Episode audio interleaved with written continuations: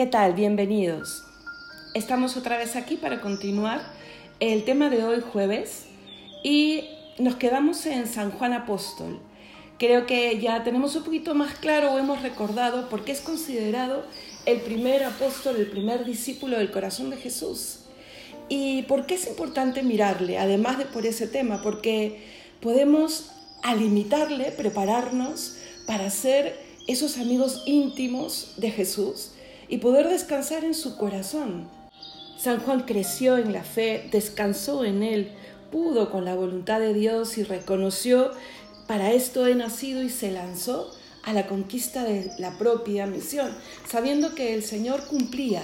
Ese yo estoy aquí para ti todos los días, se cumplía sobre todo en ese corazón generoso.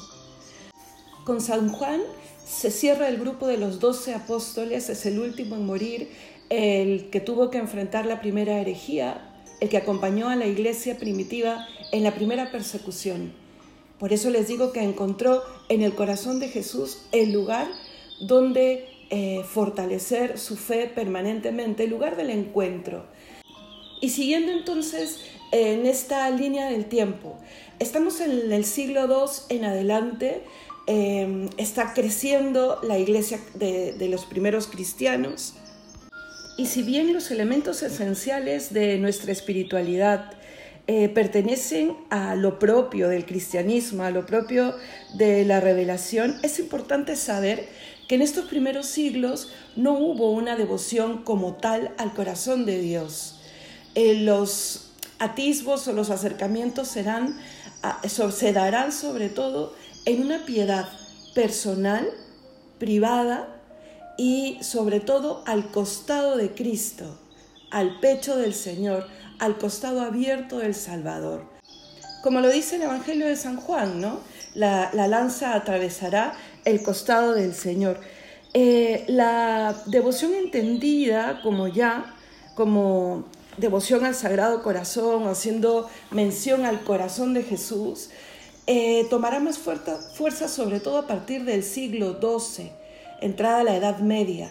Pero sí es cierto que tenemos algunos testimonios, sobre todo en los padres de la Iglesia, que sí se dio el fijarse en este corazón de Cristo eh, como el símbolo del amor pleno y perfecto de Dios. Quiero leerles algo que escribió San Agustín, porque justo suma eh, la etapa anterior de la historia que hemos visto con San Juan Apóstol y esta, miren, dicen sobre San Juan.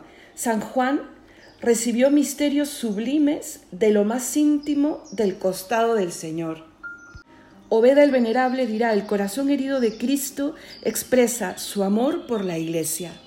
Saltemos entonces a la Edad Media. Estamos en el siglo XII. Dos son los lugares que empezarán a abanderar esta devoción, Flandes y Alemania. En Flandes, Santa Lutgarda se reconoce como la, la precursora de la devoción del corazón de Jesús.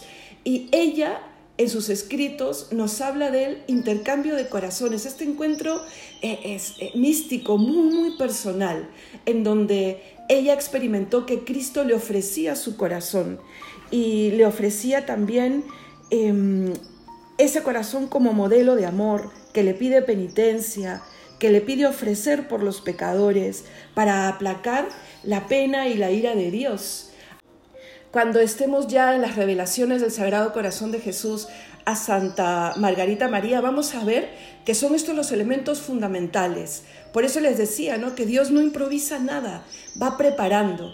Por eso miren, vamos a dar el salto ahora a Alemania y nos encontramos con las dos hermanas, hermanas biológicas y también hermanas de congregación, Santa Gertrudis y Santa Matilda. Ambas, una primero que la otra, tendrán encuentros con el corazón de Jesús. Se encontrarán eh, con este corazón lleno de amor, herido por nuestros desprecios, y escucharán cómo las invita a aceptar la cruz. Se vive en un contexto de gozo, ¿no? Y además se une esta piedad privada con lo propio de su, de su congregación, de su carisma. Entonces, seguimos viendo cómo el Señor prepara lo que va a ser luego el momento de expandir esta devoción. Ellas empezarán a tener influencia en otros conventos, pero aquí hay un tema que quiero eh, de todas maneras puntualizar. Si bien estamos en el siglo XII, eh, Santa Gertrudes está vinculada a los inicios de la historia del corazón de Cristo. Sí, con San Juan Apóstol. Eso te lo quiero contar mañana, porque ya me estoy pasando otra vez los minutos y, de verdad estoy tratando de cumplir los tiempos, ¿vale? Te lo voy a contar mañana antes de entrar a la Baja Edad Media y terminar esta etapa el día de mañana. Pero no te lo pierdas, porque es increíble cómo, cómo están vinculados estos dos personajes y cómo se vincularán también luego con lo que es la devoción en sí, con Santa Margarita María de Alacoc. Que Dios te bendiga y que el corazón de Jesús esté siempre en tu corazón.